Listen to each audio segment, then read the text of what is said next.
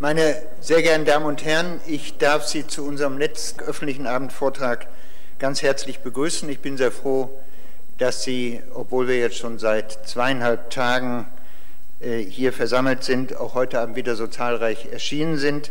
Ja, ich bin sehr froh, äh, dass wir äh, zu unserem letzten Abendvortrag Herrn Ludwig Sieb gewinnen konnten, der oder dem es gelungen ist, muss man sagen, an der Universität Münster eine vielleicht klingt es übertrieben, aber so etwas wie eine eigene Hegel-Schule zu etablieren. Auf jeden Fall ist äh, mit Herrn Sieb in Münster äh, die Hegel-Forschung extrem aktiviert worden und besitzt nun äh, seither einen festen Ort dort.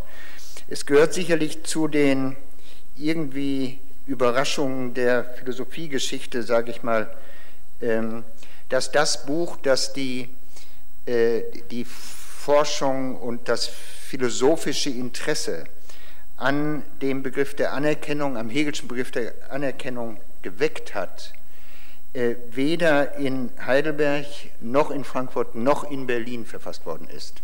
Äh, man würde ja vermuten, das waren vielleicht so die sozialen, kulturellen Umfelder, wo äh, diese Geburtsstunde hätte stattfinden können, also den Hegelschen Begriff der Anerkennung gesellschaftstheoretisch, gesellschaftsphilosophisch fruchtbar zu machen und äh, die Aufmerksamkeit auf dieses Element der Hegelschen Philosophie zu richten.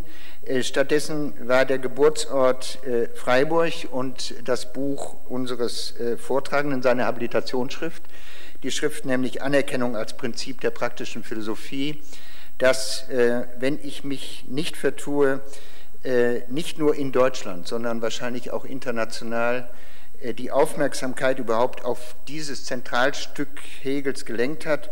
Vorher war das, glaube ich, in diesem Sinne nicht ein isoliertes und äh, gewissermaßen als ein Schlüssel einfach zum Verständnis der Hegelschen praktischen Philosophie zu nehmender Begriff überhaupt äh, bewusst. Und äh, alle die, die äh, danach irgendwie auf den Begriff der Anerkennung aufbauen wollten, an ihn anknüpfen wollten, waren also auf diese Habilitationsschrift aus dem Jahr 1976 äh, verwiesen. Und es markiert wahrscheinlich die geistige Unabhängigkeit und die Souveränität äh, von Herrn Sieb, dass er diese Arbeit in Freiburg verfasst hat, wo er nach, ein, nach Beginn des Studiums in Köln studierte und im Jahr 1969 promoviert hat mit äh, einer Arbeit über Hegels Fichte-Kritik und die Wissenschaftslehre von 1804. Es folgte dann an diesem Ort die Habilitation mit der bereits genannten Schrift, äh, die inzwischen einen, einen Klassiker darstellt, also ein klassisches Buch darstellt zu dem Thema. Es folgten danach Gastprofessuren und Vertretungen in Princeton, Berlin und Heidelberg. Herr Sieb hat seine erste Professur dann äh, übernommen an der Gesamthochschule Duisburg, um dann 1986 den äh, Lehrstuhl für Philosophie an der äh, Westfälischen Wilhelms-Universität in Münster zu übernehmen. Er ist Mitglied der Nordrhein-Westfälischen Akademie der Wissenschaften und hat äh, in dieser Rolle ist er dort auch Mitglied der Hegel-Kommission, die verantwortlich ist für die Hegel-Ausgabe und für das Hegel-Archiv in Bochum. Er ist Vorsitzender der Zentralen Ethikkommission für Stammzellenforschung seit 2002, Sprecher des Vorstandes des Zentrums für Bioethik der Universität Münster seit 2000 und äh, im Direktorium des Zentrums für Umweltforschung der Universität Münster seit 2000. Äh, schon diese Hinweise genügen, um das Spektrum eigentlich seiner Forschung äh, deutlich zu machen. Es ist auf der einen Seite deutlich ein Interesse für die praktische Philosophie des deutschen Idealismus, ähm, überhaupt sozusagen der modernen praktischen Philosophie und auf der anderen Seite ein später hinzugetretenes, aber von den Hegel-Forschungen und von den Forschungen zur praktischen Philosophie, äh, vor allen Dingen des deutschen Idealismus, nicht vollkommen getrennten Interesses an Grundlagenfragen der Bioethik und überhaupt äh, der angewandten Ethik. Äh, zu den äh, wichtigsten Büchern, ich nenne jetzt tatsächlich nur die letzten, zählen einerseits Studien zur praktischen Philosophie des deutschen Idealismus, die äh, gesammelt bei Surkamp erschienen sind, ein, wie ich finde, hinreißender Kommentar zu John Locke's zweite Abhandlung über die Regierung, die in einer neuen Ausgabe bei Surkamp erschienen sind. Dann äh, so etwas wie eine Summe der Forschung zur Ethik, äh, ein Buch Konkrete Ethik, Grundlagen der Natur- und Kulturethik, erschienen im Jahr 2004 und schließlich, äh, nicht, ich gehe nicht chronologisch vor, und schließlich ein wiederum äh, ausgezeichneter und vorzüglicher Kommentar zu Hegels Differenzschrift und äh, Phänomenologie des Geistes unter dem Titel Der Weg der Phänomenologie des Geistes. Ich bin sicher, ich habe jetzt äh, vieles vergessen und es wäre vieles weiteres beizutragen, unendlich viele Aufsätze, auch Beiträge zur Bioethik. Ich belasse es dabei. Äh, weil wir alle jetzt gespannt sind auf den Vortrag von Herrn Sieb, auf den ich mich sehr freue. Schönen Dank, dass Sie die Einladung angenommen haben.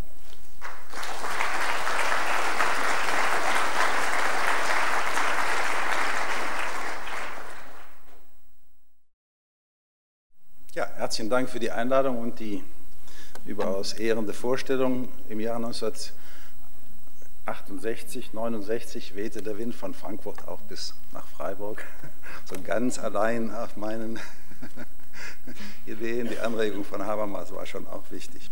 Also, Natur und Freiheit. Das gegenwärtige Denken in der Philosophie, aber auch in der Wissenschaft und den öffentlichen Diskussionen ist von extremen Gegensätzen im Verständnis und in der Wertung der Natur gekennzeichnet. Plakativ verkürzt ist für die einen alles Natur, für die anderen gibt es so etwas wie Natur gar nicht.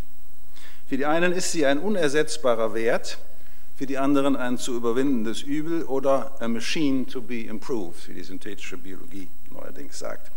Der Gegensatz gilt für die theoretische wie die praktische Einstellung. In der Theorie umfasst die erste Position verschiedene Formen des Naturalismus, das heißt des Versuches, alle Erkenntnisweisen dem sicheren Gang der mathematisch-experimentellen Naturwissenschaften anzugleichen. Sie verfügen bei aller Vielfalt von Methoden und Theorieoptionen noch immer über ein Repertoire an Techniken und Denkweisen, die von Menschen aller Kulturen unabhängig von Wünschen und Interessen angewandt oder nachvollzogen werden können. Ihre Resultate gelten daher auch noch weithin als neutrales Fundament für Wissensvermittlung und Normsetzung, wenn auch nicht mehr unumstritten, wie die Debatten um den Kreationismus oder um Lebensanfang und Lebensende zeigen. Wie die Methoden, so gelten auch die Gegenstände eines solchen Wissens als unabhängig von partikulären Perspektiven und Wertungen von sich her vorliegend, von Gesetzen bestimmt und sich selbst reproduzierend, also als Natur. Unbestreitbar gehört auch der Mensch zu dieser Natur und so liegt es nahe, sein Verhalten, Wünschen, Wollen und Denken mit den Methoden und von den Gegenständen solchen Forschens her zu erklären. Zweifellos sind mit Hilfe der Genetik, der Evolutionstheorie, der Verhaltensbiologie und der Neurowissenschaften erhebliche Fortschritte in der Wissenschaft vom Menschen erzielt worden. Da es so etwas wie Freiheit im Sinne des Auslösens natürlicher Prozesse durch Gedanken, Begriffe, Gründe in der außermenschlichen Natur nicht zu geben scheint, wird in die Entzauberung natürlicher Prozesse auch die menschliche Freiheit einbezogen. In der Natur mag es zwar Unbestimmtheiten und nur mit statistischer Wahrscheinlichkeit vorhersagbare Ereignisse geben, aber nicht Einwirkung von nicht-naturalem wie gedanklichen Entscheidungen. Bei diesem Holzschnittsprofil des Naturalismus im gegenwärtigen Denken habe ich alle möglichen Formen der Kritik an der Interesse- und Wertfreiheit der Wissenschaften übergangen, die auch in der modernen Erkenntnis- und Wissenschaftstheorie verbreitet sind, seien es pragmatistische oder wittgensteinianische Einwände oder solche der kritischen Theorie. Sie haben neben erneuerten Formen von Transzendentalphilosophie auch zu antinaturalistischen Positionen geführt. In ihnen gilt Natur im Sinne eines allem Erkennen und Handeln in jeglicher kultureller Ausprägung vorgegebenen Daseins der Dinge unter Gesetzen, die kantische Formulierung, als ein leerer Begriff. Wenn unsere Begriffe, Zahlen und Messoperationen im sozialen Austausch von Erwartungen und Wertungen, Konventionalisierungen und Normierungen gebildet werden, dann können Gegenstände nicht unabhängig von sozialen Lebensweisen und sprachlich geprägten Perspektiven einfach gegeben sein. Natur ist nur ein Mythos. In Kulturalismus, Konstruktivismus, Diskurstheorien und Narrativismus wird Natur zu einem Konstrukt, einer sozialen Erfindung, geformt durch die Sichtweisen von Gruppen oder auch Einzelnen wie großen Künstlern oder kreativen Denkern. Hier wird die Freiheit von Natur oft total, wie sich in der modernen Rede von Selbsterfindung oder Neudefinition zeigt. Diesem kulturellen Kreationismus, der die verschiedenen Konstrukte von Natur umfasst, kommen heute unverhofft die erweiterten Optionen der technischen Naturverbesserung oder Natursubstitution zur Hilfe, die gerade auf den naturalistischen Wissenschaften und Techniken basieren. So wird das Bacon-Projekt, wie man das neuzeitliche Projekt der Naturbeherrschung oft nennt, das Bacon-Projekt überboten durch die Visionen der biotechnischen Optimierung des menschlichen Körpers und des ihm dienstbar zu machenden Lebens bis hin zur synthetischen Biologie und den sogenannten Converging Technologies, deren virtuelle Welten ihre natürlichen Ausgangsmaterialien und Ausgangswirklichkeiten immer mehr erübrigen. In anderer Hinsicht allerdings ist die Steigerung der Naturbeherrschung heute offenbar in eine Krise geraten. Während noch Fichte die Gewissheit deduzieren konnte, Erdbeben und Vulkanausbrüche seien eine Art letzter Zuckungen der noch nicht völlig gebändigten Natur, werden heute die Naturkatastrophen zu immer weniger beherrschbaren apokalyptischen Ereignissen. Auch Technik und Wissenschaft verursachen und verstärken noch ihre Folgen.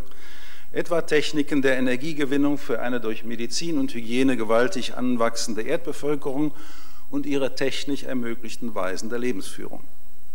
Derart verstärkte präsente oder drohende Katastrophen, etwa durch emissionsverursachte Klimaveränderungen oder Pandemien, können offenbar nur teilweise durch zukünftige Techniken vermieden werden, zumal diese mit zunehmender Komplexität ebenfalls un unkontrollierbarer zu werden scheinen. Unkontrollierbare Natur könnte also gerade mit Hilfe der Triumphe technischer Naturbeherrschung verewigt werden. Welche Ziele treten dann aber an die Stelle der perfekten Kontrolle und Indienstnahme der Natur? Gibt es überhaupt gemeinsame Ziele und Projekte jenseits der Bedingungen für die Verwirklichung privater Wünsche, die nur zur Vermeidung von Konflikten zu normieren sind? Das steht hinter einer Reihe normativer Debatten der Gegenwart über die Grenzen der Technisierung, vor allem der Biotechnik, an denen die Philosophie seit geraumer Zeit beteiligt ist, sowohl als Disziplin reflexiver Normbegründung wie als Teil institutioneller Beratung der Öffentlichkeit und Gesetzgebung. Ergeben sich aus Hegels Konzeption des Verhältnisses von Natur und Freiheit, und Freiheit ist der Wesenszug des Geistes bei Hegel, fruchtbare Perspektiven auf solche Fragen. Das ist das heutige Thema. Und ich will meine Antwort in einer Doppelthese vorwegnehmen. Erstens, Hegels grundlegende Formel für den Geist und seine Freiheit lautet bekanntlich bei sich selbst sein im Anderssein. Anderssein ist also der Grundzug, ist, Entschuldigung, nicht also, es gibt auch andere Formen des Andersseins, aber Anderssein ist auch der Grundzug der Natur. Die Konzeption hinter dieser Formel hat aus heutiger Perspektive zwei Seiten. Die erste erscheint mir produktiv, nämlich die eines Antidualismus und einer Stufenkonzeption von Natur und Geist. Natur ist darin Vorform des Geistes, sie lässt sich systematisch als zu sich kommendes Geistes verstehen. Das heißt aber auch, Geist ist selber Natur, nicht das ganz andere der Natur. Man kann darin sogar eine Art nicht reduktiven Naturalismus sehen. Die zweite Seite erscheint mir dagegen wesentlich problematischer und von Promissen einer traditionellen Metaphysik belastet. Natur ist für Hegel außer sich sein, hat ihr Wesen und ihre Bestimmung nicht in sich selbst, kennt keine wirklichen Selbstzwecke und ist daher auch kein selbstständiges Gegenüber des Geistes. Die positive, sozusagen graduell monistische Seite der Konzeption ist am deutlichsten fassbar in Hegels Philosophie des subjektiven Geistes, vor allem der Anthropologie. Da bedeutet Freiheit von natürlichen Zwängen sowohl Entwicklung wie Ausgleich und Integration natürlicher Potenziale, Fähigkeiten, Strebungen und Dispositionen. Hegel geht hier von immanenten Maßen und Sollzuständen natürlicher Prozesse und Gegenstände aus, die berücksichtigt werden müssen als Ermöglichung von freier Individualität. Die negative Seite hat Konsequenzen nicht nur für das Naturverständnis, sondern auch für den Freiheitsbegriff des objektiven Geistes. Natürliche Gegenstände, Prozesse und Eigenschaften müssen vom freien Willen transformiert, versittlicht und aus dem Begriff rekonstruiert werden. Dabei sind sie einerseits grenzenlos instrumentalisierbar, Andererseits werden die natürlichen Unterschiede der Geschlechter, Stände, Völker aus dem Begriff abgeleitet und dadurch zu sittlicher Bedeutung und Unveränderlichkeit erhöht. Mein Versuch, diese Thesen zu belegen, beginnt mit dem subjektiven Geist und geht über den objektiven Geist zurück zu den Grundbestimmungen, vor allem in der Einleitung zur Naturphilosophie.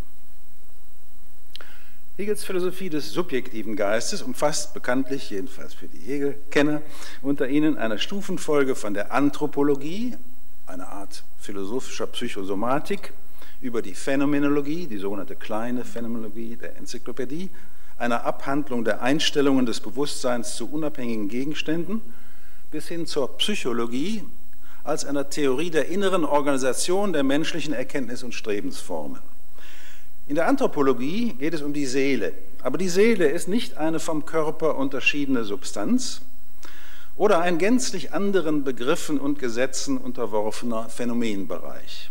Das ist der sogenannte Antikartesianismus Hegel. Seele bezeichnet, verkürzt gesagt, den Prozess der Selbstaneignung des Körpers zu einem Ganzen, das sich selbst fühlt und in sich eine Fülle von Empfindungs- und Wahrnehmungsgehalten präsent hat. Das ist zugleich eine Befreiung von Natürlichkeit in zweifacher Bedeutung. Erstens im Sinne gegebener, nicht erzeugter Materialität, charakterisiert durch Verhältnisse raumzeitlichen Außereinanderseins, der Teilbarkeit und der Wechselwirkung. Der erste Begriff von Natürlichkeit in der Anthropologie. Zweitens als undurchschaute und ungewollte Abhängigkeit von Natureigenschaften menschlicher Gruppen die bei Hegel stark von geografischen und klimatischen Bedingungen geprägt sind. Natürlichkeit im ersten Sinne des Außereinander wird überwunden durch die Integration körperlicher Systeme und Empfindungen zu einem einheitlichen und einfachen Körper- und Selbstgefühl.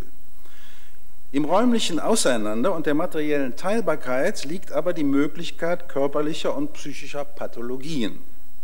Hegel will, wie Michael Wolf gezeigt hat, die Begriffe der Materialität und der Immaterialität aus der rationalen Psychologie benutzen, verwenden, aber neu verwenden als Aspekt- und Relationsbegriffe zur Erklärung komplexer leibseelischer Phänomene.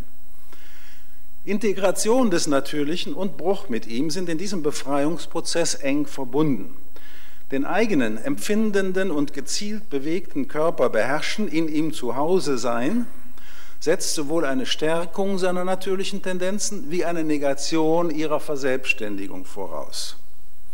Zur Schwächung körperlicher Impulse dienen sowohl Gewöhnung wie Überformung durch innere Absichten, die im Körper zum Ausdruck gebracht werden. Gewohnheitsmäßige Haltung und Gestik symbolisiert und kommuniziert Absichten und Charaktere. Dazu bedarf es zwar konventioneller Vorgaben zur Nachahmung, aber Ausdrucksmittel und Körpertechniken können auch durch eigenes Ausprobieren entdeckt werden. Zum Prozess der Individualisierung gehört auch die Befreiung von der zweiten Art der Natürlichkeit, der Abhängigkeit von kollektiven Natureigenschaften der Völker und Ethnien. Auch hier geht es um Distanz und Aneignung zugleich. Ausbildung eines eigenen Modus des gemeinsamen, Zitat, Temperaments, Talents, Charakters, Physiognomie eben der Ethnien oder Völker, in dem sich das Individuum dann im sozialen Leben darstellt, also in Distanz und Aneignung. Freiheit im Sinne der Hegelschen Anthropologie bedeutet also, sich in einem Körper erfolgreich bewegen, wahrnehmen und ausdrücken zu können. Diese Freiheit ist ständig bedroht durch äußere und innere Störungen. Sie werden bereits körperlich durch Empfindungen des Schmerzes und des Mangels angezeigt.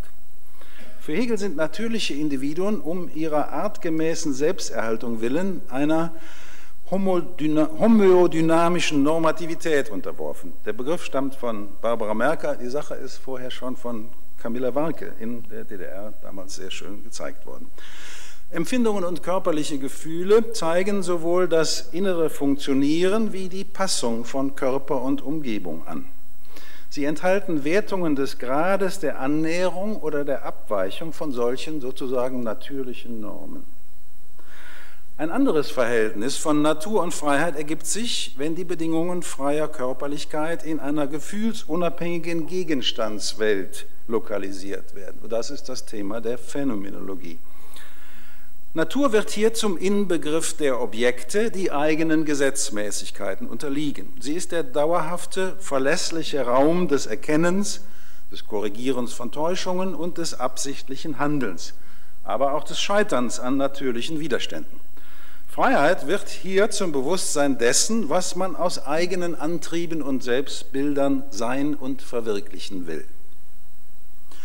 Schon die Welt der Gefühle, die in der Anthropologie behandelt wird, hat eine soziale Dimension der kollektiven Emotionen und auch des wechselseitigen Erweckens und Erwiderns von Gefühlen. Selbstbewusste Individuen begegnen sich aber mit erkennbaren Zumutungen der Übereinstimmung oder Ablehnung die Hegel in seiner berühmten Phänomenologie der Anerkennung behandelt. Vor allem ihre erste Stufe, der Kampf um die Durchsetzung des eigenen Selbstverständnisses, ist eine entscheidende Zäsur im Verhältnis zur Natürlichkeit der Selbsterhaltung. Hier gibt es tatsächlich so etwas wie eine naturüberwindende Selbstdefinition.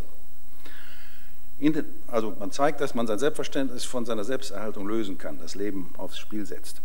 In den höheren Formen der Anerkennung in sozialen Gruppen und Rechtsgemeinschaften müssen aber natürliche und emotionale Bedürfnisse wieder integriert werden. Davon später.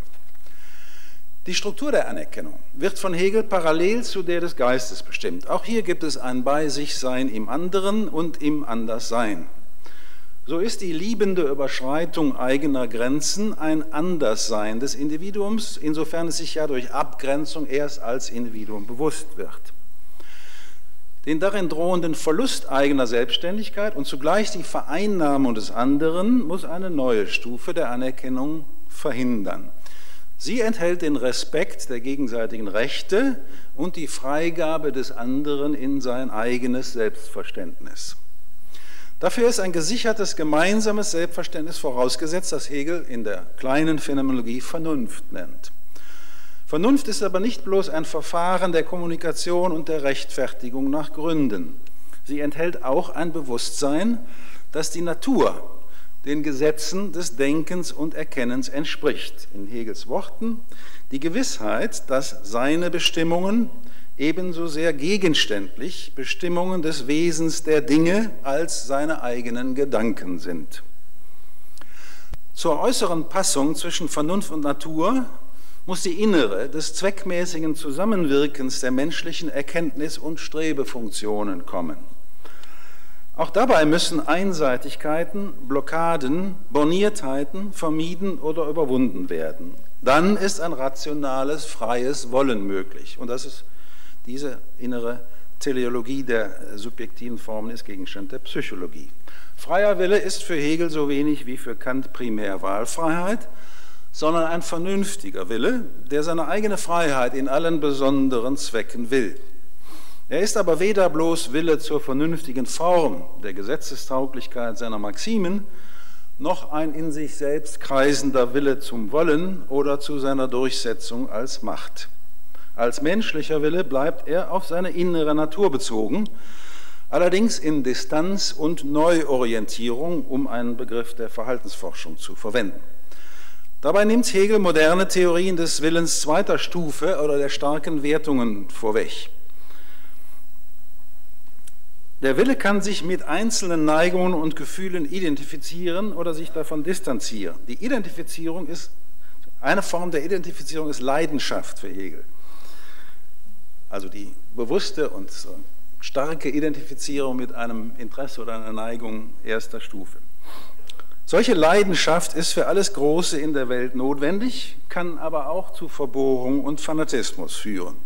Die Befreiung davon erfolgt in mehreren Stufen. Zunächst, wie bei der Integration körperlicher Gefühle, durch eine Relativierung von Teilzielen in einem klugen Lebensplan. Freiheit als Einheit von Engagement oder Leidenschaft und Gelassenheit oder Distanz ist aber erst dem denkenden Willen möglich, der den Leidenschaften vernünftige Ziele setzt. Der geistige Wille zweiter Stufe geht über die natürliche Unmittelbarkeit der Triebe und Neigungen hinaus. Er bildet sie zu Kompetenzen und Funktionen in einem arbeitsteiligen Gemeinwesen, das die Freiheit aller ermöglicht. In ihm erhalten sie Vernünftigkeit und Notwendigkeit, nämlich die von Rechten und Pflichten. Wie bei Aristoteles und Hobbes bedingen sich freilich die Moderation der eigenen Affekte, und das Leben in einem angstfreien Klima sozialer Kooperation wechselseitig. Hm? Das eine geht nicht ohne das andere. Ob heutige Erkenntnisse über das Gehirn diese Art von Willensfreiheit obsolet machen, ist in anderen Sektionen dieses Kongresses erörtert worden. Das, deswegen nur ein paar Sätze aus der Hegelschen Sicht. Dass das Gehirn Bedingung des Willens, wörtlich bei Hegel, ist, bezweifelt Hegel keineswegs. Seine Leistungen der Verarbeitung von Nerveninformationen zu Bewegungen beschreibt er bemerkenswert systemisch, trennt sie aber nicht von denen des Gesamtkörpers. Geistige Leistungen wie Urteilen und Entscheiden sind durch die Erklärung organischer Vorgänge aber nicht vollständig erfasst. Gleichwohl wirken sie nicht einfach parallel zu den natürlichen Kausalprozessen, wie etwa Kants moralische Forderungen oder praktische Gründe bei manchen modernen Kompatibilisten. Für Hegel gibt es nämlich unterschiedliche Formen von Kausalität bereits auf den Stufen der Natur. Die Reaktionen von Organismen auf innere und äußere Reize sind anderer Art als mechanische oder chemische Wirkungen. Organische Prozesse der Selbstregulation und der Umweltanpassung eignen sich solche Vorgänge niederer Stufe sozusagen auf unbewusst zweckmäßige Weise an. Seelische und geistige Leistungen können in noch komplexerer und freierer Weise auf natürliche, durch den eigenen Leib vermittelte Prozesse und Ereignisse reagieren. Formen des modernen Neurodeterminismus unterschätzen aus Hegelscher Perspektive gesprochen die Komplexität und Stufung solcher Verursachungsformen. Ob sich Überlegung und Entscheidung im Element propositionaler Gedanken oder auch intentionaler Emotionen mit kognitiven Gehalten in der Zugangsweise der Neurologie hinreichend erfassen lässt, ist in der Tat, so scheint mir, diskussionsbedürftig. Wie weit eine jeweilige Erklärungsperspektive reicht, zumal wenn sie prognostische oder therapeutische Konsequenzen zieht, ist eine Frage nicht nur epistemischer, sondern auch sozialer und normativer Bedeutung. Therapie statt Strafe ist nicht unbedingt ein Gewinn für freie Gesellschaften. Natürliche Einflüsse im Mittel freier Äußerungen und Hand, in Mittel freier Äußerungen und Handlungen zu verwandeln, setzt aber auch soziale Freiheitsbedingungen voraus, deren Hegelschem Verständnis ich mich jetzt zuwende, also zum objektiven Geist. Die Normen, Verhaltensmuster und Institutionen, deren systematischen Zusammenhang Hegel objektiver Geist nennt, sind zwar menschengemacht, stehen aber dem Wünschen, Wollen und Handeln der Individuen wie eine zweite Natur gegenüber. Wie verhält sich diese zweite zur ersten? Zum einen heißt es in der Naturphilosophie, im Sittlichen gehöre das, Zitat, was man Materie nennen kann, ganz allein dem Geiste an. Zitat Ende. Gleichwohl spricht Hegel zu Beginn des objektiven Geistes vom, Zitat, äußeren Material für das Dasein des Willens. Dazu gehöre das Anthropologische der äußeren Bedürfnisse und die äußeren Naturdinge, die für das Bewusstsein sind. In diesem Material bzw. dieser äußerlich objektiven Seite soll die Freiheit zur Wirklichkeit einer Welt gestaltet werden. Das heißt, zu einem System von Freiheitsbestimmungen, das selber die Form der Notwendigkeit besitzt. Das waren alles Zitate aus dem Paragraphen 483 der Enzyklopädie von 1830. Freiheitsbestimmungen sind für Hegel Rechte. Obwohl der Titel der Rechtsphilosophie von Naturrecht spricht, stammen sie weder aus der äußeren Natur noch aus dem göttlichen Willen, sondern aus der menschlichen, aber allgemein vernünftigen. Die Geltung von Rechten, Pflichten und Institutionen resultiert aber nicht aus Kommunikationsprozessen und Mehrheitsentscheidungen. Der allgemeine Wille hat eine eigene begriffliche Notwendigkeit, die wissenschaftlich erkennbar ist. Darin bekommen nun die natürlichen Grundlagen menschlicher Strebungen und Kompetenzen eine verwandelte Gestalt. Sie soll die Einflüsse der leibseelischen Bedürfnisse, Neigungen und Affekte schwächen. Zugleich erhalten diese aber eine der natürlichen Veränderlichkeit und Zufälligkeit enthobene prinzipielle Bedeutung, die sich in meiner Sicht als eine Belastung für Hegels Freiheitslehre erweist. Das lässt sich am Eigentumsrecht, aber auch an Familie, Ständen und Staat zeigen. Zur Begründung des Eigentumsrechts an natürlichen Gegenständen und Lebewesen gehört ausdrücklich die Konzeption der Natur als außer sich sein. Die Sache, auch die lebendige, ist sich selbst ein äußerliches. Jetzt kommen wieder so ein paar kurze Hegelwendungen, die ich nicht alle einzeln zitieren will. Nichts ist in der Natur Selbstzweck, lebendiges nicht, heißt es in einer Randnotiz Hegels. Und im Zusatz, nicht ganz so verlässlich, aber immerhin, nur der Wille ist das Unendliche, gegen alles andere Absolute, während das andere seinerseits nur relativ ist. Privateigentum ist daher Recht und Pflicht, weil es bedeutet, Zitat, die Hoheit meines Willens gegen die Sache zu manifestieren. Tiere sind als Sachen zu behandeln, weil sie zwar eine Seele haben, die ihren Körper besitzt, aber keinen bewussten Willen zum Leben. Sie können sich daher auch nicht wie Menschen bewusst selbst verstümmeln, das Leben nehmen oder sich im Krieg opfern. Ihre Seele wird gleichsam ersetzt durch die des Menschen, der dem Lebendigen einen neuen Zweck verleiht. Zitat, ich gebe dem Lebendigen als meinem Eigentum eine andere Seele, als es hatte. Ich gebe ihm meine Seele. Die Seele des Eigentümers ist aber nicht an die innere Organisation und Homöostase des fremden Lebens gebunden. Der Eigentümer in der römisch-rechtlichen Tradition hat unbegrenztes Verfügungsrecht über seine Sachen, er kann sie auch zerstören. Das Umschaffen und Neubeseelen gilt in der Rechtsphilosophie auch das Verhältnis zur inneren Natur des Menschen, nicht nur zur äußeren lebendigen Natur. Bedürfnisse, Neigungen und Triebe werden vergeistigt, indem sie zum Band dauerhafter Verhältnisse der Personen dienen, die innerhalb einer Institution verbunden sind. So werden in der Ehe für Hegel die Partner sowohl von zerstörerischen Leidenschaften wie von wechselnden Launen frei. Sie kommen, Zitat, zu ihrem Rechte, ihm anderen ihrer selbst bewusst zu werden. Eine essentielle Form der Anerkennung. Aber in Ehe und Familie erfüllt sich auch ihre natürliche Bestimmung. Die Geschlechtsunterschiede erhalten ihre notwendige begriffliche Bedeutung. Es liegt in der sittlichen Bestimmung des Mädchens, das sind natürlich Hegelworte, durch die Ehe zur Frau zu werden und sich in den häuslichen Funktionen zu erfüllen, sowie der Mann die Familie als rechtliche Person nach außen zu vertreten hat. Das ist sozusagen eine sittliche Verwandlung seiner der natürlichen Unterschiede. Zitat, die natürliche Bestimmtheit der beiden Geschlechter erhält durch ihre Vernünftigkeit intellektuelle und sittliche Bedeutung. Diese Bedeutung ist durch den Unterschied bestimmt, in welchen sich die sittliche Substantialität als Begriff an sich selbst dirimiert. Also sie werden aus dem Begriff als notwendig abgeleitet. Durch diese geistige Verwandlung, das zeigt sich auch auf den höheren Ebenen der Hegelschen Rechtsphilosophie, werden die natürlichen Unterschiede nicht nur Potenziale für den freien Willen, das ist die für mich positive Seite, sondern sie werden auch begrenzt durch anscheinend notwendige begriffliche Unterschiede. Nee, Entschuldigung, der freie Wille wird jetzt auch begrenzt durch anscheinend notwendige begriffliche Unterschiede des Natürlichen. Ebenso wie in der Familie führt die Befreiung von den natürlichen Bedürfnissen und Trieben in der bürgerlichen Gesellschaft zu einer Depotenzierung des Natürlichen und zu seiner sittlichen Umschaffung. Die natürlichen Bedürfnisse werden verfeinert, vervielfältigt und durch künstliche weiter abgeschwächt. Der Mensch schiebt zwischen sich und die äußere Natur eine selbst erzeugte, von der zubereiteten Nahrung über die Bekleidung bis zu den Maschinen. Ist alles Hegel, nicht von mir.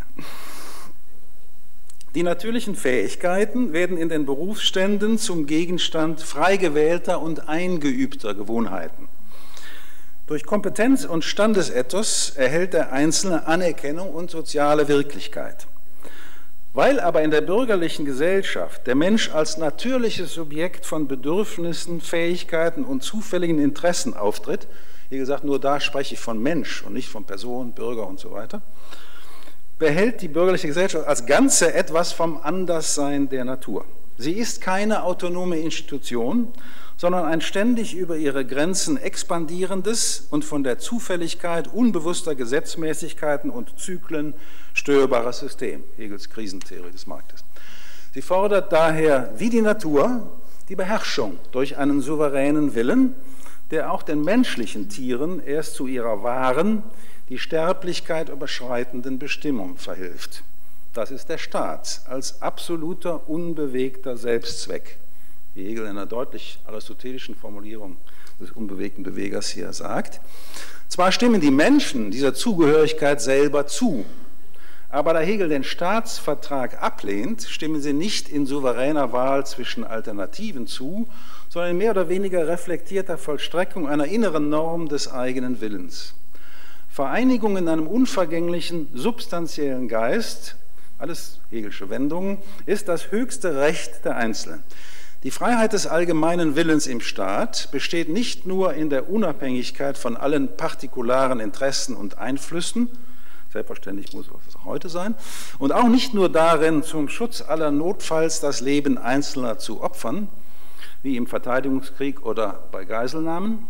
Vielmehr gehört die sittliche Verwandlung der natürlichen Sterblichkeit zum Wesen staatlicher Souveränität. Diese ist, Zitat, die absolute Macht gegen alles Einzelne und Besondere, gegen das Leben, Eigentum und dessen Rechte, die deren Nichtigkeit zum Dasein und Bewusstsein bringt. Eine der härtesten Stellen der Rechtsphilosophie, Paragraph 323.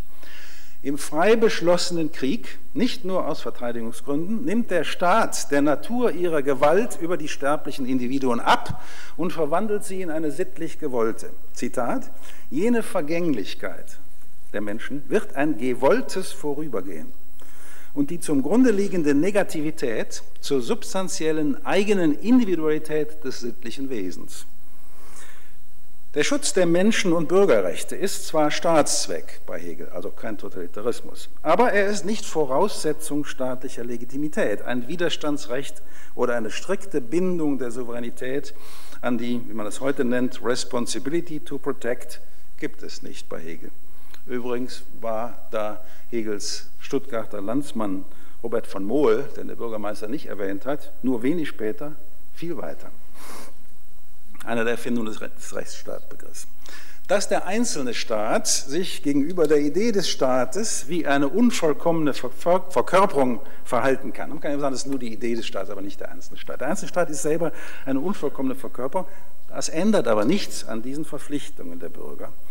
Denn auch in einem kranken Staat, Hegel spricht ausdrücklich vom kranken und auch vom toten Staat, auch in einem Krankenstaat, und das ist ein solcher, dessen Teile sich verselbstständigen, wie beim Körper, und Hegel nennt den Despotismus oder den extremen Klassengegensatz, wo bei den hoffnungslos Verarmten oder den Superreichen auf beiden Seiten die Rechtsloyalität verschwindet. Das sind kranke Staaten. Aber auch der kranke Staat verdient noch Gehorsam. Nur, das, nur der Tod des Staates, und das ist das Ende des Gewaltmonopols, entbindet vom Rechtsgehorsam. Indienstnahme und sittliche Sanktionierung natürlicher Unterschiede zugleich zeigen sich auch in der inneren Architektonik des Staates. Der freie Staat braucht begrifflich notwendig die unterschiedlichen Mentalitäten der Stände, das schlichte Vertrauen des Agrarstandes, den beweglich kalkulierenden Verstand von Handel und Gewerbe, den wissenschaftlich gebildeten uneigennützigen Staatsbeamten. Auch darin werden natürliche Unterschiede versittlicht, aber auch rechtlich verfestigt. Denn es gibt rechtliche Unterschiede der Stände, etwa im Strafprozessrecht und auch in, den politischen Mitwirkungsrechten. Auch für die äußere Stärke des Staates und seine Rolle in der Weltgeschichte sind sittlich überformte natürliche Unterschiede wesentlich. Das zeigen Hegels von heute aus unsäglichen Formulierungen über die Kapazitäten der Völker unterschiedlicher Kontinente. Von der individuellen Befreiung vom kollektiven Naturcharakter wie in der Anthropologie ist dabei in der Geschichtsphilosophie nicht mehr die Rede. Also, die Aneignung der Natur durch die Freiheit im Staat hat einen Doppelaspekt bei Hegel. Zum einen unterstützen natürliche Anlagen die Freiheit und Anerkennung des Einzelnen in seiner sozialen und politischen Rolle. Andererseits wird das Natürliche durch seine sittliche Weihe, das ist nun von mir, nicht von Hegel, und, und Rekonstruktion durch den Begriff auch verfestigt, der Zufälligkeit und Wandelbarkeit enthoben. Denn es handelt sich nicht einfach um temporäre begriffliche Rekonstruktionen von Differenzen, die auch anders sein könnten. Für Hegel ist weder Natur noch Kultur in zufälliger, zeitlich evolutionärer Entwicklung. Auch der allgemeine Wille und die Entwicklung des Freiheitsbewusstseins können die grundlegenden Strukturen und Formen der Natur nicht ändern.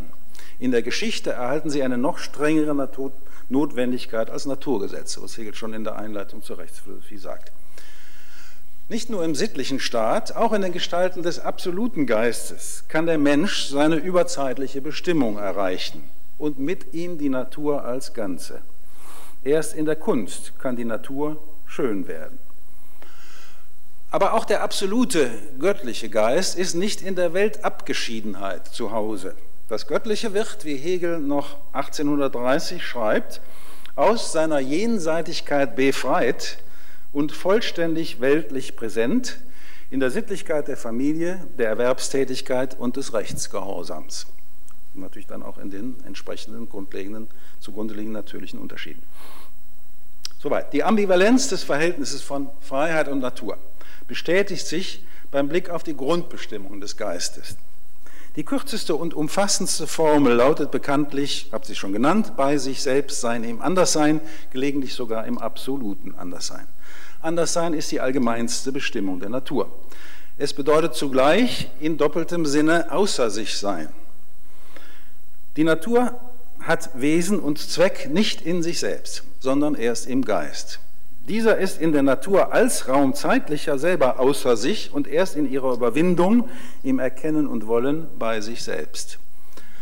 Anders sein als außer sich sein bedeutet Defizienz in mehrfacher Hinsicht. Erstens gibt es in der Natur nichts wahrhaft Selbstständiges. Alles ist wechselseitige Abhängigkeit und Veränderung. Zweitens, nicht in ihr ist wahr, sagt Hegel. Äh, und das nicht nur, weil erst der Mensch zu wahren Urteilen fähig ist, sondern vor allem im Sinne der sogenannten ontologischen Wahrheit, der Entsprechung einer Sache zu ihrem Begriff und zu ihrer immanenten Bestimmung. Daher gibt es drittens in der Natur keine wirklichen Selbstzwecke. Auch die lebendigen Organismen, einschließlich der Tiere, erscheinen nur als solche. Ihr eigentlicher Zweck liegt in der Aneignung durch den Geist. Für Hegel ist die Natur wesentlich als ein System von Stufen zu betrachten, aber nicht im Sinne einer Höherentwicklung und Annäherung an den Geist. Evolution im Sinne der Entwicklung, also einer zeitlichen Entwicklung und Hervorbringung, einer Entwicklung des Anorganischen zum Organischen und der einfachen zu komplexen Organismen ist für Hegel nicht nur eine nebulöse Vorstellung, wie er schreibt, das war zur Zeit vielleicht auch noch angemessen, sondern sie passt nicht zum Begriff der Natur. Denn zu deren Äußerlichkeit gehört nicht nur das Neben- und Nacheinander der Raum- und Zeitpunkte, sondern auch die Gleichzeitigkeit der Stufen der Natur.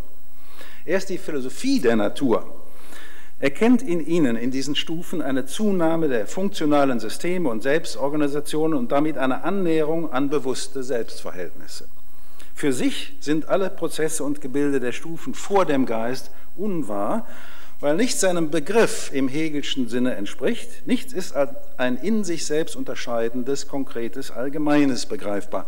Keine Pflanzen- oder Tierart unterscheidet sich notwendig in diese Unterarten oder gar Individuen. Jedes realisiert das Gattungsallgemeine nur näherungsweise.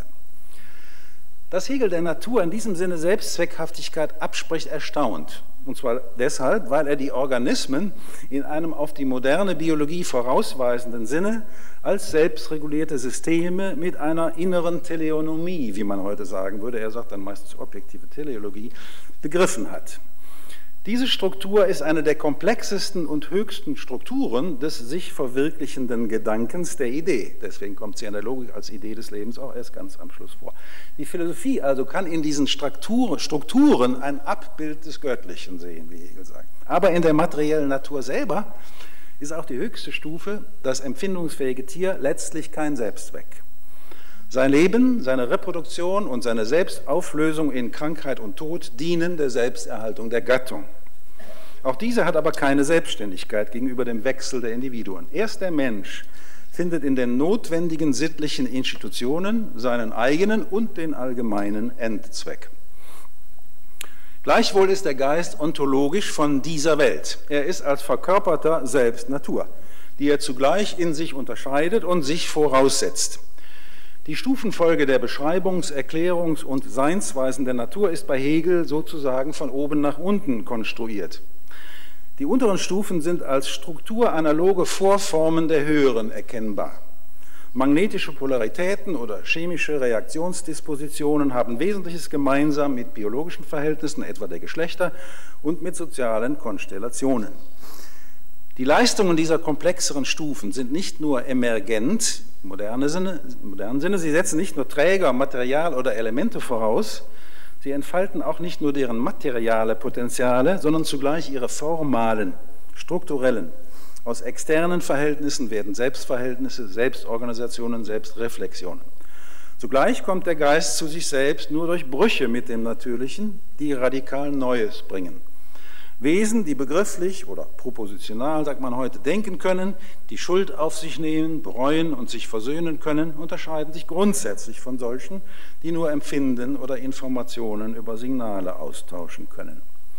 Anders als viele moderne Stufenkonzeptionen geht Hegel davon aus, dass die Beschreibungs- und Erklärungsperspektiven auf die Natur deren eigenen Seinsweisen entsprechen. Die frühe Phänomenologie, also die große, versucht im Wesentlichen negativ die Unhaltbarkeit der ontologischen Unterscheidung zwischen an sich und für uns, gegebenem und gesetztem zu erweisen. Die anderen Systemteile demonstrieren konstruktiv die rationale Struktur der Wirklichkeit und die Verwirklichung begrifflicher Strukturen, etwa im objektiven Geist, wo die Freiheit zu einer Welt wird. Wenn das gelungen ist, also der Beweis der Entsprechung der Erklärungsweisen mit den Seinsweisen der Stufen der Natur. Das kann ich hier natürlich nicht prüfen, das muss offen bleiben. Wenn das gelungen ist, dann ist der menschliche Geist in der Wirklichkeit bei sich und frei. Er kann dann durch seine Konstruktionen auch etwas treffen, was an sich gültig ist. Mit Hegel, er kann zugleich setzen und voraussetzen. Das gilt auch für Kunstwerke oder Normen. Diese Stufenkonzeption eröffnet fruchtbare Perspektiven auf die skizzierten Gegenwartsfragen. Zunächst sei aber noch einmal auf ihre Grenzen hingewiesen, die auf Hegels metaphysisches Erbe zurückgehen, sowohl auf platonische wie christliche und transzendentalphilosophische Traditionen.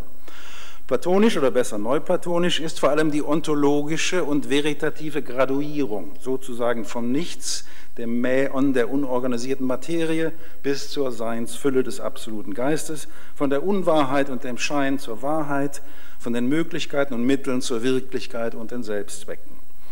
Auf christliche Traditionen geht die Vorstellung zurück, dass das Natürliche erst durch den Tod zum wahrhaft geistigen Leben gelangen kann.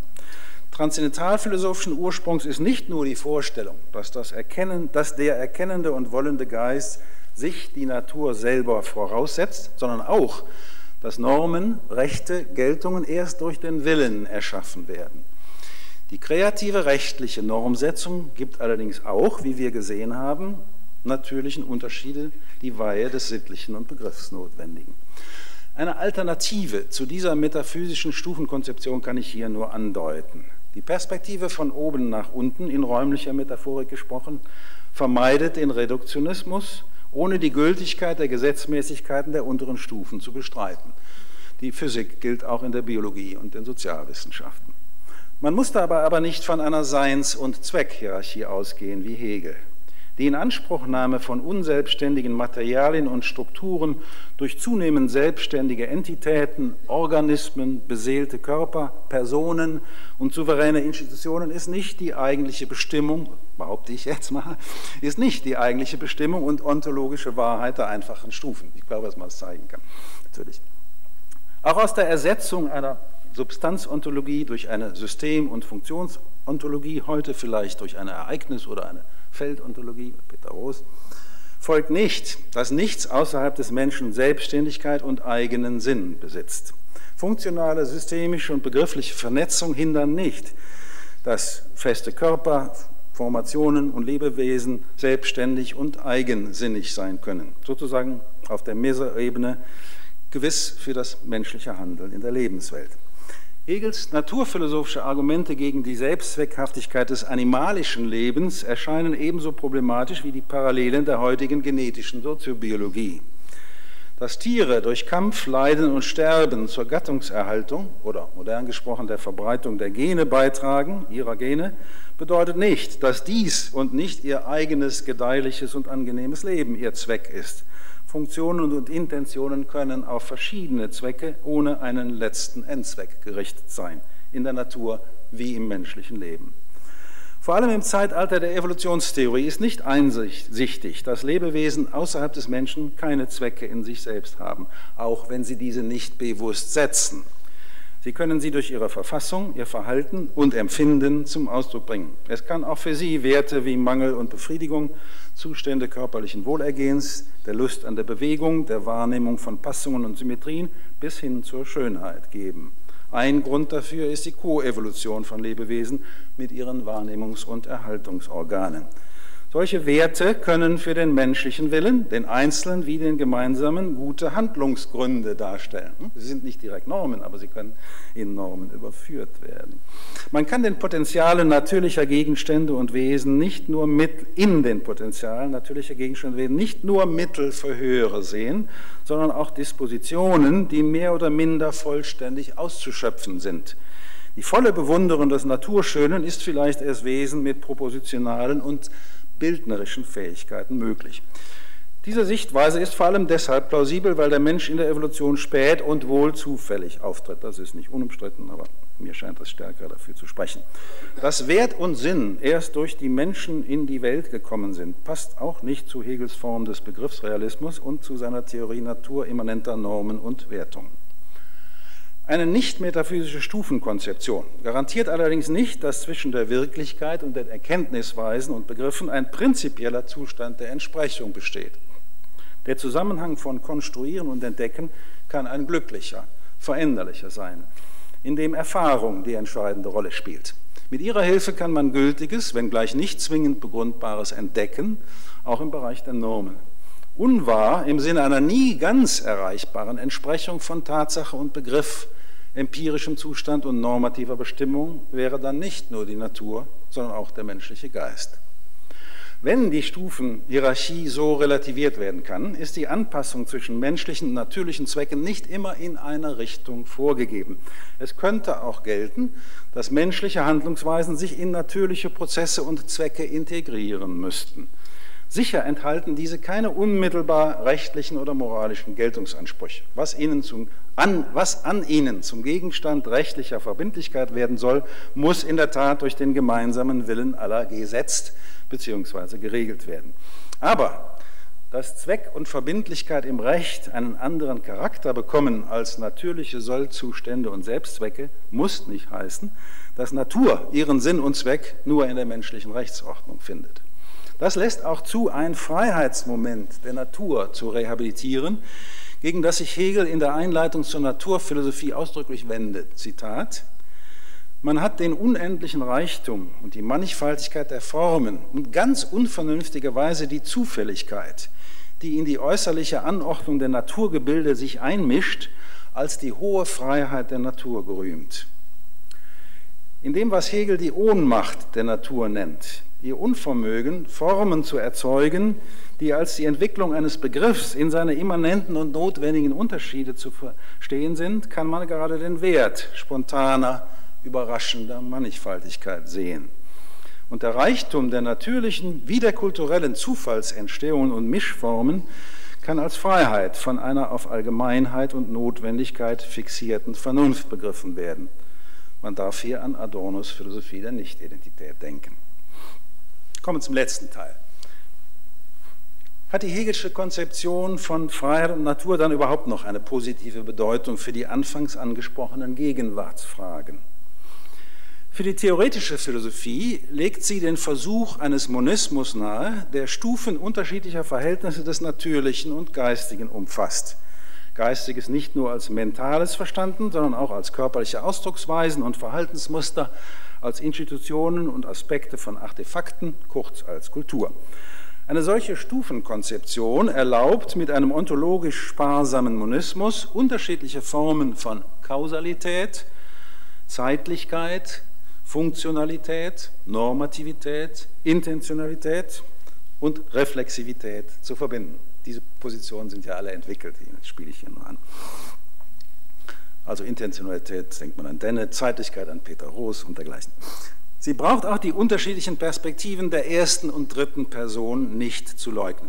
So sind Erklärungen komplexer Phänomene auf allen Ebenen möglich, ohne sie auf die elementaren Eigenschaften und Prozesse einfacher Strukturen zu reduzieren, aus denen sie selber bestehen. Natürliche Prozesse als Ermöglichung, Potenzial, Auslöser, Auslöser, Anreger und dergleichen für Emotionen, Handeln und Erkennen zu verstehen, kann ebenso fruchtbar sein wie der umgekehrte Versuch, die neuronale oder genetische Basis für geistige Leistung zu erforschen. Auch die Rede von den höheren und tieferen Stufen der Erklärung kann weitgehend ohne wertende Konnotationen verstanden werden. Geistes- oder Kulturwissenschaften sind nicht höher als Naturwissenschaften, aber auch nicht umgekehrt. Wissenschaften ihre, erhalten ihre Bedeutung und Würde nicht mehr, wie in der Metaphysik, von der Seinsfülle ihres Gegenstandes, auch nicht von der Tatsache, dass komplexere Organisationen und Leistungen wie die menschlichen, moralisch und rechtlich eine andere Behandlung verdienen als einfache. Ein Vorrang ergibt sich aber auch nicht aufgrund der Universalität und Exaktheit von Methoden, denn diese können kulturellen Phänomenen gerade inadäquat sein. Die Hegelsche monistische Konzeption, abzüglich ihrer metaphysischen Züge, der, die ich genannt habe, hat durchaus naturalistische Aspekte. Aber auch die konstruktivistische Perspektive ist berechtigt, weil Menschen sich auf höchst künstliche Weise Zugang zu Erkenntnis von Sachverhalten, Normen und Produktionen verschaffen. Die Hegelsche Logik ist gewiss eines der kompliziertesten Konstrukte menschlichen Denkens. Sie will ein Netzwerk neuer Kategorien und Perspektiven auf natürliche, lebensweltliche und wissenschaftliche Phänomene entwerfen. Aber zugleich beansprucht sie zu entdecken, was unabhängig von Vorurteilen und interessanten Einfällen gültig ist. Lässt sich ohne Anachronismus auch etwas zu den Fragen der praktischen Philosophie sagen, die gesellschaftliche Optionen im Umgang mit der Natur betreffen, also der Künstlichkeit menschlicher Techniken und der Neuerfindung von Lebewesen, Fortpflanzungsweisen und Fähigkeiten des menschlichen Körpers. Wichtig dafür ist die integrative Seite des Naturverhältnisses bei Hegel. Es gibt eine innere Normativität, sowohl des Körpers wie der in ihm repräsentierten äußeren Natur, die als freiheitsförderlich erkannt und berücksichtigt werden muss. Der Wille verhält sich zum Körper weder wie eine Folge zur Ursache, noch wie ein Geist in der Maschine, der von ihr, wie es heute gerne heißt, vor allen Dingen im Sport, bestimmte Leistungen abruft. Körpergebundenheit und Freiheit sind Aspekte desselben, einer menschlichen Person. Es kommt nicht auf die Optimierung des Körpers als Instrument oder Genussmittel an, sondern auf Freiheit als körperliche und psychische Balance. Allerdings auch wer diese nicht erreicht, verdient nach Hegel den rechtlichen Respekt, die auch dem Kranken als Person zusteht und die Hilfe. An dieser inneren Freiheit und der sozialen Freiheit aller sind Therapie und Verbesserung des menschlichen Körpers zu messen.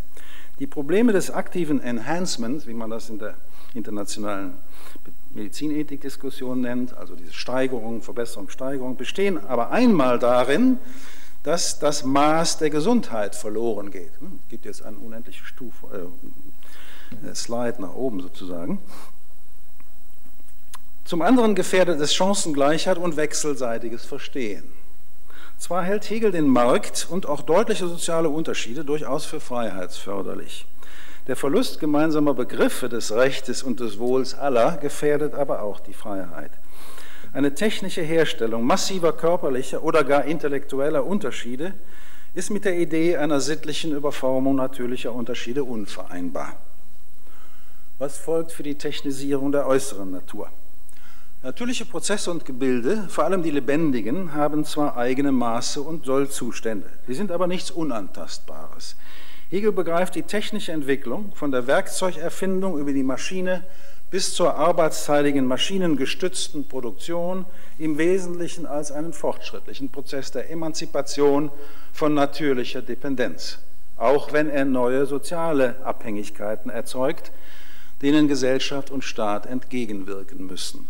Technik ist für ihn aber geschickte Nutzung der Natur, die deren förderliche Kräfte selber gegen ihre menschenfeindlichen wendet. Das nennt er die List der technischen Vernunft. Natürliche Prozesse können, geschickt behandelt, den sozialen Normen der Freiheit entgegenkommen, aber sie können auch bekämpft werden, wenn sie Abhängigkeit und Not erzeugen. Das Maß ihrer menschlichen Wertung ist Freiheit in einem umfassenden Sinne allerdings, zu dem bei Hegel eigentlich auch die Freigabe des ganz anderen gehört. Hegels Perspektive enthält, wie mir scheint, eine deutliche Korrektur des neuzeitlichen Projekts der Naturbeherrschung, sozusagen von Bacon über Fichte bis zur synthetischen Biologie. Obwohl die Natur menschlicher Freiheit dienen soll, ist vollständige Kontrolle und grenzenlose Steigerung ihrer Dienstbarkeit kein vernünftiges Ziel. Sie ist für Hegel vom Prinzip her zufällig und nicht endgültig perfektionierbar. Zufälle und Unvollkommenheiten gehören zur Natur, man muss sie hinnehmen, ohne aber ihre Wirkung durch technische Mittel noch zu steigern. Schon Rousseau hatte die Manier, mehrstöckige Gebäude in Erdbebenzonen zu errichten, ironisch kommentiert. Hegel sieht die Bekämpfung freiheitsschädlicher Aspekte der Natur viel positiver als Rousseau, aber auch nach ihm kann die technische Zivilisation natürliche Eigenstrukturen nicht ungestraft ignorieren. Ich habe auf die Grenzen dieser Perspektive schon hingewiesen. Zum einen führt die, müsste ich sie aber nochmal jetzt in Bezug auf die modernen Fragen nennen, zum einen führt die sittliche und begriffliche Aufhebung des Natürlichen zu einer Verewigung natürlicher Unterschiede, die Freiheit gerade im Hegelschen Sinne überflüssig einschränkt. Viele davon, aber nicht alle, sind vom Geist der Nachhegelzeit überwunden worden. Andere, vor allem die Ungleichheit im materiellen Wohlstand zwischen den Völkern, sind vertieft worden. Und zwar durch einen politischen und ökonomischen Imperialismus, dem Hegels Rechtfertigung des souveränen Nationalstaates wenig hätte entgegensetzen können. Heute drängen aber Fragen der internationalen Gerechtigkeit, etwa wie weit Menschen in bestimmten Weltregionen ihre Freiheit von natürlicher Abhängigkeit, Knappheit und körperlichen Defiziten fördern dürfen, wenn sie dadurch die Lage in anderen Gegenden erheblich verschlechtern durch Ressourcenverbrauch, Klimabelastung oder Patentschutz, was die Gesundheitsversorgung angeht. Zwar hängt die Stabilität und Fortschrittlichkeit eines Staates für Hegel auch von der Förderung des individuellen und allgemeinen Wohls ab. Das Wohl von Bürgern fremder Staaten muss aber dabei nicht berücksichtigt werden. Jenseits der Hegelschen Perspektive liegen auch die Fragen nach Grenzen technischer Naturverwandlung an Zwecken und Werten außerhalb des Menschen. Von der Art unserer Energiegewinnung, der Menge der Emissionen und Abfälle, etwa in den Weltmeeren, hängt aber nicht nur die gerechte Verteilung zwischen den Menschen einer oder mehrerer Generationen ab, es steht auch auf dem Spiel, wie viel an natürlichen Lebensgrundlagen, wie ist das Grundgesetz formuliert, für andere Wesen übrig bleibt. Zur individuellen Freiheit gehört nach Hegel Selbstdistanz und Selbstüberwindung. Für den Geist, der allem Natürlichen die Selbstzweckhaftigkeit abspricht, gilt das nicht. Wenn zur Freiheit aber auch die Freigabe von natürlicher Selbstentwicklung, Mannigfaltigkeit und Formenreichtum gehört, dann bedarf es dazu eines anderen Wert- und Sinnbegriffs von Natur als dem des Außersichseins. Vielen Dank.